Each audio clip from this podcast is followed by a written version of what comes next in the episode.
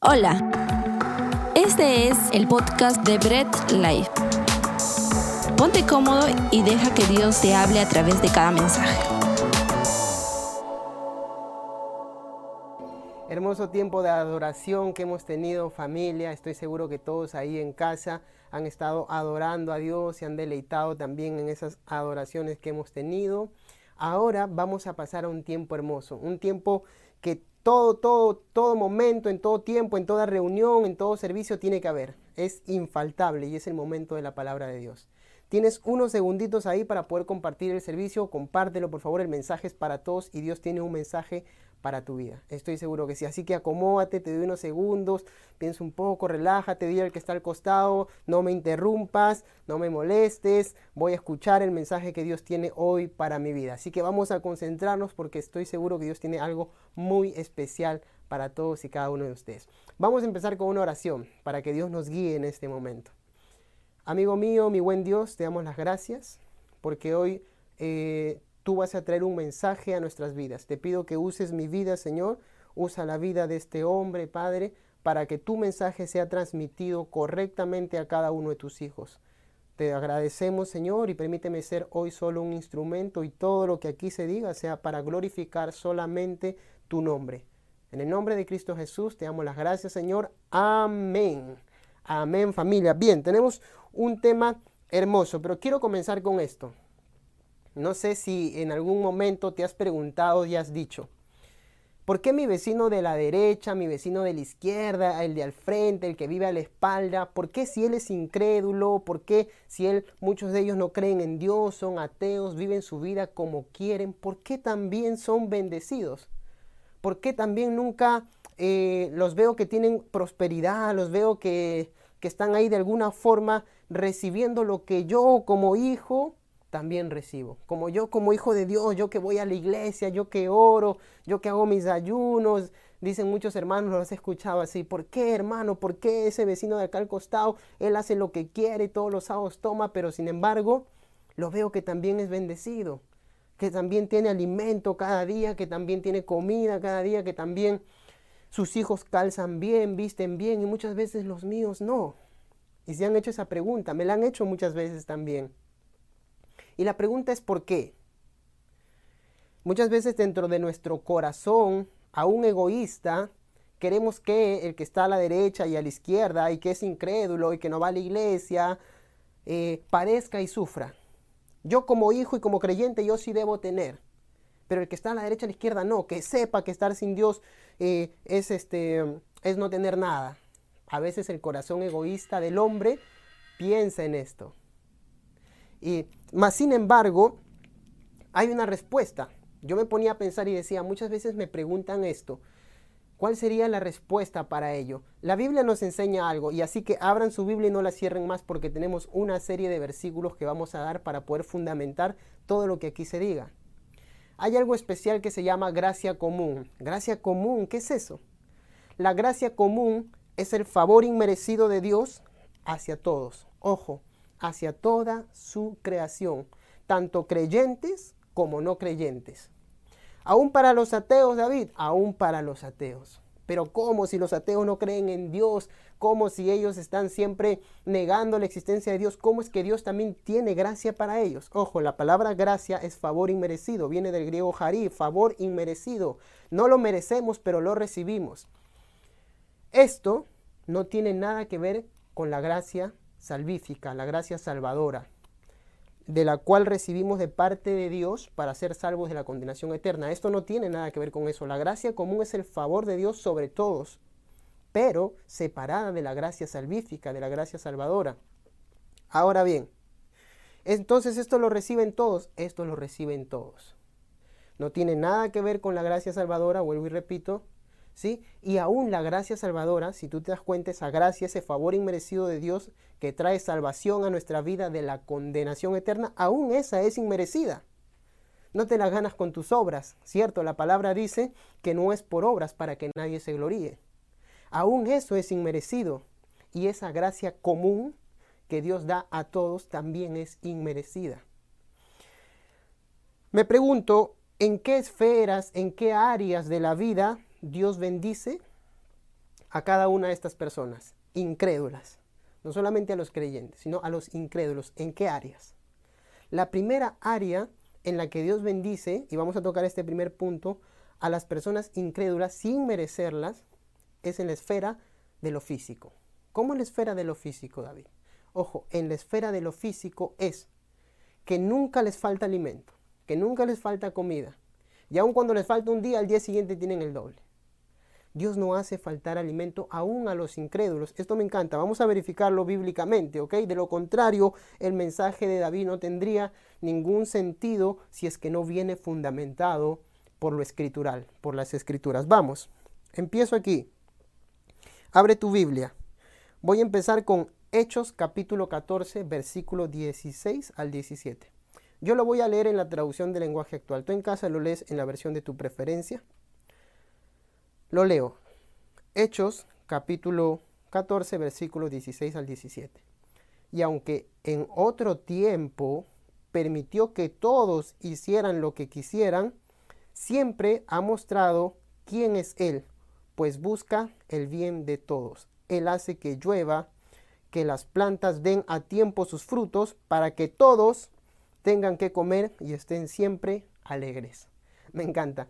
¿Sabes por qué me gusta? Porque cuando hablamos en los tiempos bíblicos y hablamos de lluvia, estamos hablando de alimento. Si no llovía, no había alimento. Era necesario que hubiera lluvia para que ellos pudieran comer. Y Dios hacía que lloviera no solamente para los creyentes, sino también para los incrédulos. Me encanta saber de este Dios, este Dios hermoso y maravilloso, el único que tenemos. Ojo, si nosotros nos damos cuenta, aún nosotros somos inmerecedores de todo. Nosotros como hijos y como creyentes, aún somos inmerecedores de las bendiciones. Muchos hermanos, muchos creyentes, creen que reciben bendición de Dios porque oraron mucho, porque leyeron mucho, porque hacen mucho ayuno, mucha vigilia. Esto es equívoco. El hombre es bendecido por el sacrificio de Jesucristo en la cruz del Calvario. Oh, esto me hace morir totalmente a la jactancia, a mi jactancia como ser humano. Porque al hombre, aún siendo creyente, le encanta decir, Dios me bendijo porque yo hice ayuno, porque yo vigilé, porque yo leo mucho, porque yo oro mucho. Y a mí me encanta decirles, Dios te bendijo porque Él es bueno.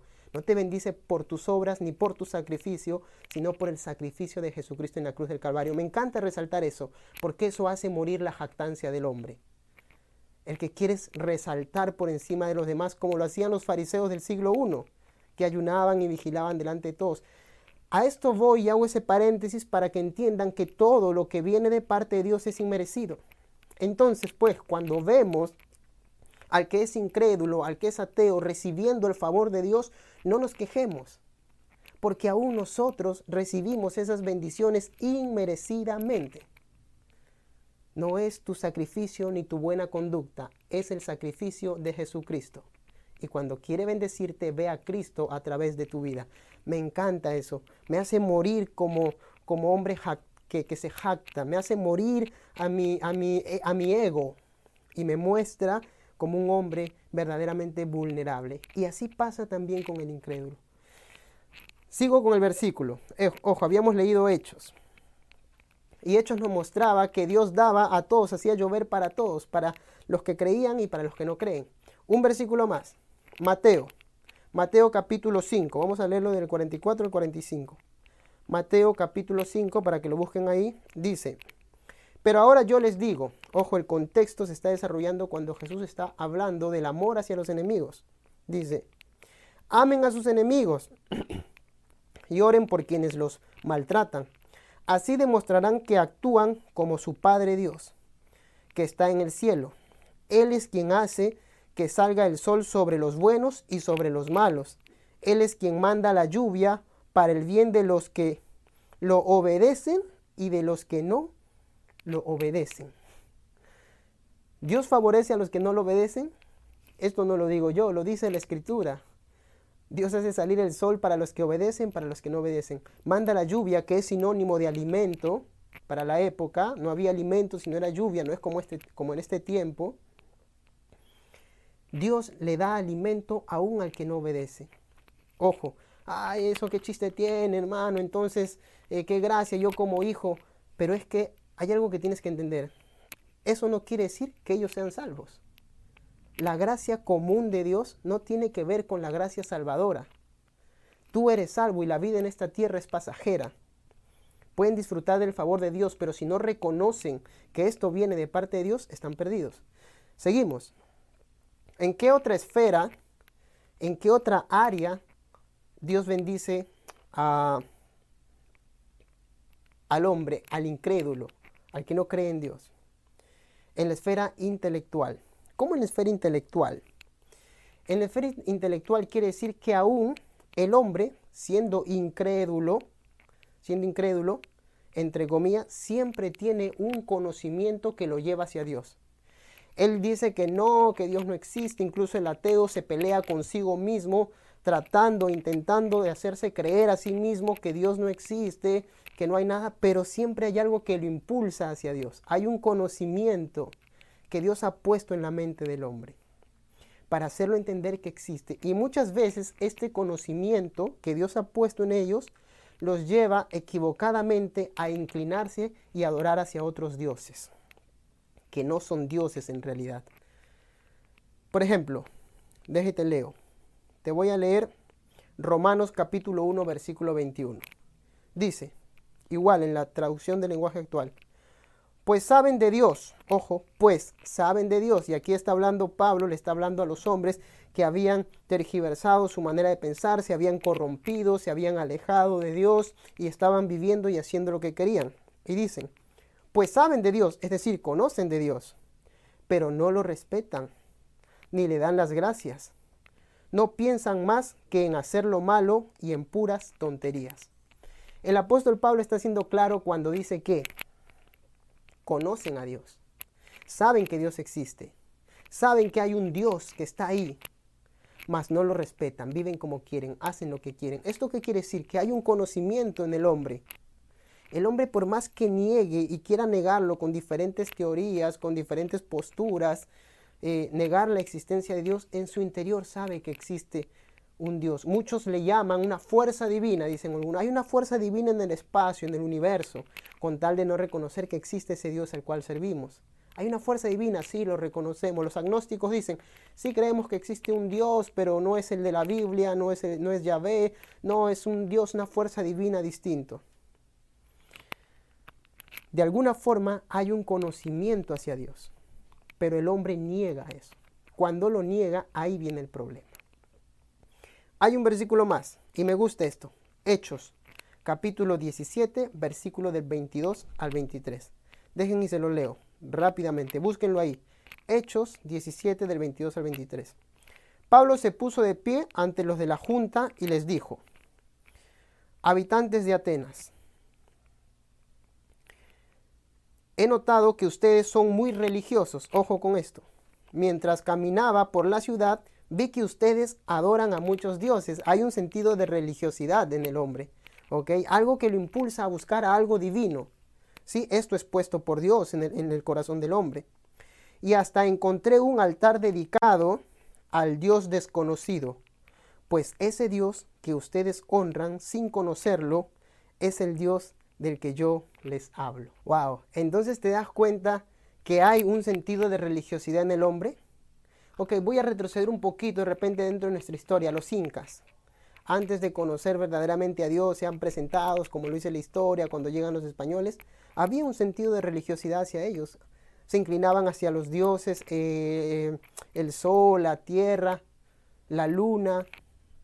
¿Por qué? Porque hay un sentido de religiosidad hacia el hombre hasta que sale de la ignorancia y le muestran al verdadero Dios. Pero hay eso, esa tendencia que le es puesta por Dios. Entonces Dios de alguna forma también está favoreciendo a todos con su gracia común en el área intelectual del conocimiento acerca de Él.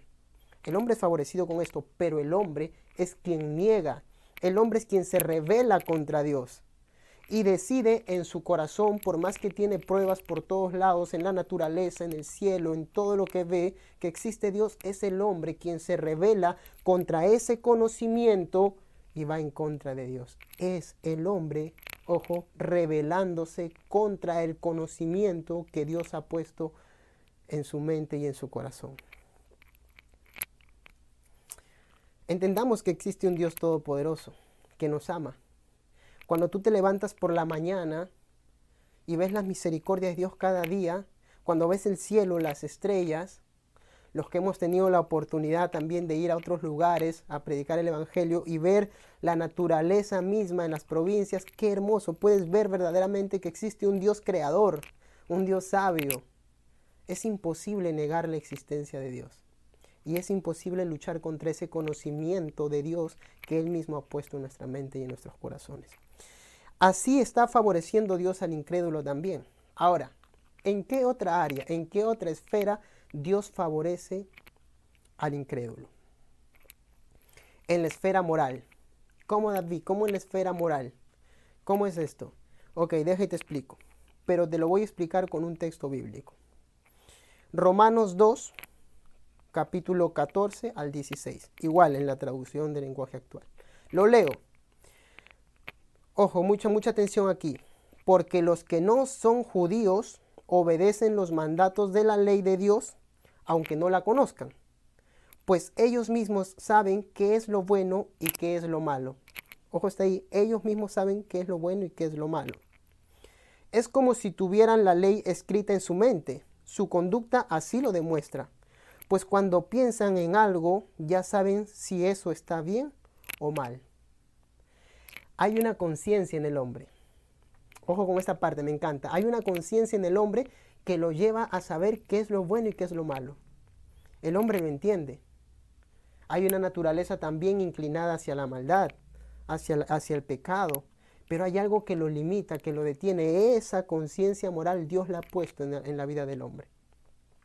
Dios la ha puesto en el corazón del hombre y de esta forma está favoreciendo también aún al incrédulo. El apóstol Pablo aquí en Romanos nos está explicando que los judíos, teniendo sus leyes, conociendo las leyes, ellos seguían por eso, en que incluso muchas veces no la cumplían en su mayoría de veces. Pero los que no eran judíos, los que eran gentiles, los que eran paganos, también conocían de alguna forma. No tenían la ley judía, pero había algo, una conciencia que les decía, cuidado, hay un límite. Cuidado, hasta aquí no más la moral no te lo permite. Ten cuidado con esto. Hay una conciencia en el alma. ¿Sabes que a lo largo de la historia el diablo con sus diferentes artimañas ha tratado de eliminar esta conciencia moral que Dios ha puesto en el hombre? Eh, filósofos, pensadores contemporáneos del siglo XX aproximadamente, con diferentes posturas y teorías, trataban de eliminar esto. Con lo que es una eh, una vida, un testimonio liberal, una forma de actuar liberal. Sin ir muy lejos, Jean-Paul Sartre, un filósofo eh, francés, él dice, el hombre está condenado a ser libre, puede vivir como quiera. Él es uno de los precursores de, eh, de ciertos pensamientos liberales. Y él dice, puedes vivir como tú desees y si aún hay una conciencia en ti que te limita, no le hagas caso a esa conciencia. No le hagas caso a esa conciencia. Haz tú lo contrario a lo que te dice, porque eres libre de vivir. Ojo con ese pensamiento. Aún esa conciencia que te limita de hacer ciertas cosas, ¿sí? Aún esa conciencia que te limita de hacer ciertas cosas, no le hagas caso. Esto lo conocen como el existencialismo. ¿Ok? Hay otro antes que él, incluso Martin Heidegger, él también decía, eh, eres libre, pero él decía, hay una conciencia que te limita a hacer lo que tienes y no que hacer. Más Jean-Paul Sartre dice, no, ni siquiera a esa conciencia le hagas caso. El enemigo a lo largo de la historia ha tratado de eliminar esa conciencia moral que Dios pone en el hombre, que lo limita, que le da una pausa. Déjate leer un versículo más. Mira, en el mismo Romanos. Lo, voy a releer una vez más. Porque los que no son judíos obedecen los mandatos de la ley. Ojo, sin ser judíos obedecen. ¿Por qué? Porque la conciencia moral los lleva a obedecer. Eh, en el imperio incaico, ¿sí? No conocían de Dios, pero habían leyes. No robarás, ¿cierto? ¿Qué los llevaba a pensar en eso? ¿Qué los llevaba a poner esa ley? Había una conciencia moral en ellos. ¿Me entiendes? Esa conciencia moral que Dios pone en el corazón del hombre. Y de esta forma favorece aún al incrédulo. Me encanta ese Dios que tenemos. Me encanta. ¿En qué otra esfera, en qué otra esfera eh, Dios favorece al incrédulo en la esfera religiosa. Y aquí me surge una pregunta. Aquí me surge una pregunta en la esfera religiosa. ¿Contesta Dios las oraciones del incrédulo? ¿Contesta Dios las oraciones del pecador? ¿Está escuchándolas o hace oídos sordos a ella? ¿Qué creen ustedes? Vamos, ¿qué dice Dios? ¿Qué dicen ustedes ahí en casa? Dios puede contestar. Vamos a ver qué nos dice Primera de Timoteo capítulo 4 versículo 10. Dice, ojo, eh, aquí Pablo está dando una serie de enseñanzas a Timoteo porque eh, está enseñándole acerca de las, falsas doctrinas, de mantenerse firme, de no caer en las falsas enseñanzas, de los hombres malos también de la época. Y Pablo le dice a Timoteo, en, en la primera Timoteo 4:10, por eso nos esforzamos tanto pues confiamos firmemente en Dios. Él vive para siempre y Él es salvador de todos, especialmente de los que confían en Él. Ojo con esto. Ah, David, Dios es salvador de todos. Eso quiere decir que Dios va a salvar eh, de la condenación eterna a todos. No, no, no. Aquí la palabra salvación y, y muchas veces aquí es donde caemos en malas interpretaciones, cuando no entendemos bien el texto dentro de su contexto. Aquí no está hablando de la salvación del alma, Aquí Pablo le está enseñando o le está hablando a Timoteo que Dios escucha aún al incrédulo en circunstancias de su vida, lo salva de circunstancias de su vida. ¿Has escuchado a un incrédulo, a uno que no vive de acuerdo a la voluntad de Dios, a uno que muchas veces cree incluso en la Sarita Colonia, cree incluso en San Martín de Porras? ¿Lo has visto muchas veces a, eh, decir, eh, por favor, Sarita Colonia, por favor, San Martín, cura a mi hijo? ayuda a mi hijo y de pronto ves al hijo curado, ves al hijo que ha sido eh, sanado. ¿Quién fue? ¿Sarita Colonia? ¿Quién fue? ¿San Martín? ¿Fue el diablo haciendo un milagro en la vida del, niño y sanándolo? Definitivamente siempre es Dios, todo lo bueno viene de parte de Dios. ¿Qué? Pero David, pero él se va a quedar entonces con esa creencia de que no, Dios te saca de la ignorancia. Y en algún momento de su vida esa persona que ha usado su fe depositándola de manera incorrecta en alguno de, estas, de estos personajes, Sarita Colonia, San Martín de Porras, etc., Dios lo va a quitar de la ignorancia y le va a hacer entender que fue Él todo el tiempo obrando a su favor. Pero hay muchos que se van a cerrar en su conocimiento y no van a querer aceptar esto. Mas, sin embargo, Dios le va a dar la oportunidad de creerlo. Timoteo, eh, Pablo le está diciendo a Timoteo, Timoteo, Dios es salvador de todos. Dios escucha de alguna forma. Ojo, esto no quiere decir que lo salva. Pero la Biblia también dice que Dios está en contra de, de, los pecadores, sí, está en contra del pecado de ellos, está en contra de ese estilo de vida, de esa conducta. Pero Dios es misericordioso, no deja de serlo. Dios es bondadoso y no deja de serlo. Dios es amor y no deja de serlo. Y la palabra también dice que Dios ama a su creación y eso implica aún a los que no creen. Dios ama a su creación a todos los que creó. Dios está de alguna forma aún salvando al incrédulo. Esa salvación de la cual se habla aquí, incluso en su idioma original, no está hablando de la salvación del alma, está hablando de la salvación en una circunstancia específica de la vida. Dentro del Nuevo Testamento vas a encontrar la palabra salvación aplicada de diferentes formas de acuerdo al contexto y desde su, idioma original, muchas veces va a estar hablando acerca de la salvación del alma y otras veces va a estar hablando de la salvación en una circunstancia de la vida, en una circunstancia especial. Y en este caso, Dios está salvando aún al incrédulo de esa circunstancia difícil por la que está pasando. Te voy a decir algo.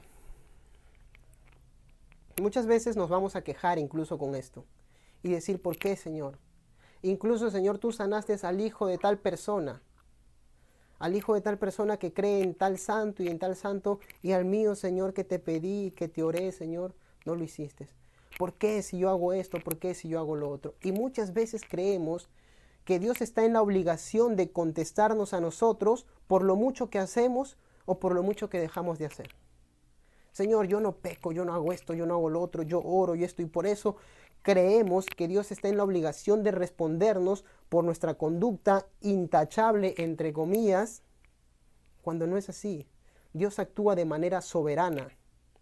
Dios actúa y salva a quien Él le place salvarlo en las circunstancias que Él sabe. Y nosotros tenemos que estar sujetos a esa voluntad. Recuerda la historia de David. David se pasó orando, ayunando para que Dios salve a su hijo.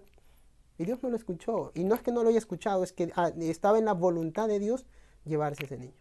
Cuando David entendió eso, dice que se levantó, se sacudió y se sentó a comer. Y los demás decían, David, ¿qué le pasó? En un momento estaba llorando y llorando. Entendió también cuál es la voluntad de Dios. Esto es lo que nosotros debemos entender. Esto es lo que nosotros debemos entender. Pero David, no estoy contento con esto, no estoy, eh, esto no, no, no, no me agrada porque yo quiero que Dios actúe en mi vida, pero no en la de ellos. Y ese es egoísmo en el corazón del hombre. Porque muchas veces creemos que nosotros somos buenos y que ellos son malos. Nosotros somos los buenos de la película y ellos son los malos porque no creen en Dios. No, aún nosotros cometemos maldades. Siendo creyentes muchas veces le fallamos a Dios. No hay un solo día de nuestra vida en que no le hayamos fallado. No puedo acostarme cada día y decirle, Señor, hoy día tuve un día intachable. Eso es hipocresía. Cada día le fallo a Dios. Cada día me equivoco. Y cada día tengo que ponerme de rodillas delante de Dios antes de dormir y decirle, Señor, perdóname porque hoy ha sido un día que te he fallado. No somos más buenos que ellos desde nuestra conducta. La diferencia es que nosotros somos justificados por la obra de Jesucristo en la cruz del Calvario. Una vez, eh, haciendo un paréntesis a todo esto, un hermano me decía, ¿no? O un, perdón, un, conocido me decía, si el Dios al cual tú predicas es tan bueno, ¿por qué no acaba con la maldad en el mundo? ¿Por qué no acaba con, con todo lo malo que hay en el mundo? La respuesta es sencilla, porque comenzaría contigo. E incluso conmigo. Porque no creas que eres bueno. Y el hombre, ¿sabes cuál es el problema? Que el hombre cree que es bueno, pero desde su propia perspectiva. El hombre se siente bueno desde su propio conocimiento. Yo no soy malo, no hago daño a nadie, no me meto con nadie, no le falto el respeto a nadie, vivo una vida socialmente agradable. Yo soy bueno, no soy malo desde tu propia perspectiva. Pero desde la perspectiva de Dios, en nuestra propia conducta seguimos siendo malos. Con esto podemos entender entonces que aún nosotros, siendo hijos, cometemos maldades. ¿Sí? No pidamos a veces decir, Señor, desaparece con la maldad en el mundo porque de repente comenzaría con nosotros entendamos que Dios tiene su tiempo para todo y sí va a acabar con ello en su momento. Dios es bueno con todos. Vuelvo y repito, esto no tiene nada que ver con la salvación. Dios es bueno con todos porque esa es su naturaleza. Voy a leerte un versículo bíblico más. Me encanta. Mucho ojo con este. Lucas capítulo 6, versículo 35. Ojo con el final de este versículo. Atentos ahí. Creen expectativa. Dice, amen a sus enemigos. Jesús está enseñando hagan el bien y presten sin esperar nada a cambio. Si lo hacen, el Dios Altísimo les dará un gran premio y serán sus hijos. Dios es bueno, ojo con este final, Dios es bueno hasta con la gente mala y desgraciada. Me encanta cómo, cómo, eh, cómo lo, lo presenta esta traducción, la traducción del lenguaje actual. Dios es bueno hasta con la gente mala y desgraciada. Sabes que muchas veces veo las noticias y digo, eh, tal asesino, veo las noticias y, veo, tal asesino mató a dos personas por quererles quitar un celular, por quererles quitar un tal ratero, tal ladrón mató a tal persona. Y sabes qué es lo primero que surge muchas veces en el corazón del hombre? Ah, Señor, cómo no le cae toda tu, tu ira a este hombre. Mira lo que ha hecho. Mira a tal persona que violó, que mató, que asesinó. Señor, ¿cómo no le cae toda tu vida, Señor? Porque estos tipos no van a entender nunca. Pero sabes que aún Dios a ellos los ve con amor.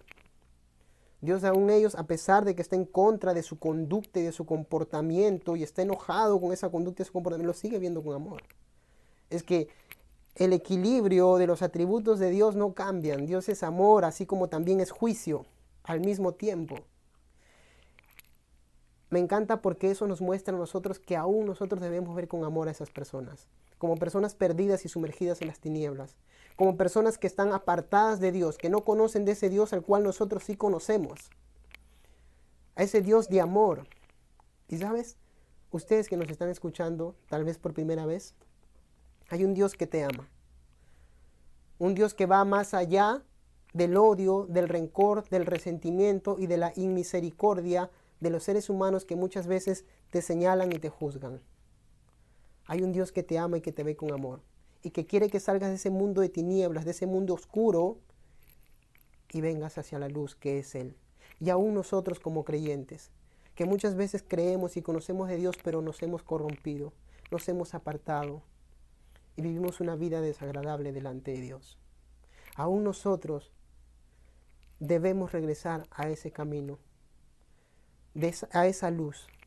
Hay un Dios que nos ama y nos ama tanto que ha dado su Hijo Jesucristo, el unigénito del Padre, para ser sacrificado en una cruz, para que por medio de ese sacrificio tú y yo seamos salvos de la condenación eterna.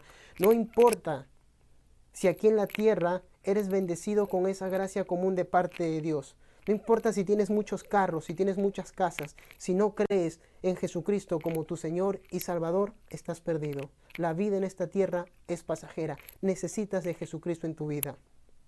La palabra es clara cuando dice que el que cree en el Hijo tiene vida eterna, mas el que se rehúsa a creer en el Hijo no verá la vida, sino que la ira de Dios está sobre él.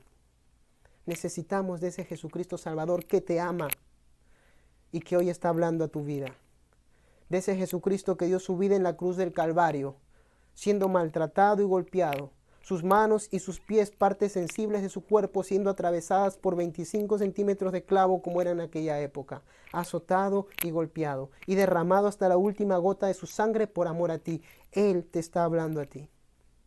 Aún a ti creyente, aún a ti que de repente por primera vez estás viendo este servicio, Dios te está hablando a ti y quiere que vengas a sus pies. Él te ama como su creación y a ti creyente te ama como su hijo. Estoy seguro que Dios hoy ha hablado a su vida. Quiero terminar este, este mensaje que Dios le ha traído a cada uno de ustedes con una oración en la cual podamos meditar a Dios. Amado Dios, te damos las gracias por el mensaje que hoy has traído a nuestras vidas, por la reflexión que has hecho por recordarnos que tú eres bueno con todos y así nosotros también debemos ser buenos aún con los que nos ofenden. Aún con aquel que no es creyente, aún con aquel que es ateo, aún con ellos, Señor Jesús, debemos nosotros, así como tú muestras tu misericordia y tu gracia común, también hacerlo nosotros, porque tú eres nuestro ejemplo a seguir. Ayúdanos a ser así, Señor. Ayúdanos a vivir como tú vives, a pensar como tú piensas, a actuar como tú lo haces, a ser menos como nosotros y más como tú en esta vida para que las demás, los demás a través de nosotros vean, Señor, te vean a ti reflejado. Te damos las gracias, Señor, por este tiempo en el nombre de Cristo Jesús, Señor mi Dios. Amén. Gracias por escuchar el mensaje de hoy y no olvides compartirlo. Síguenos en nuestras redes sociales, Instagram, arroba Bread Life Family, Facebook Bread Life.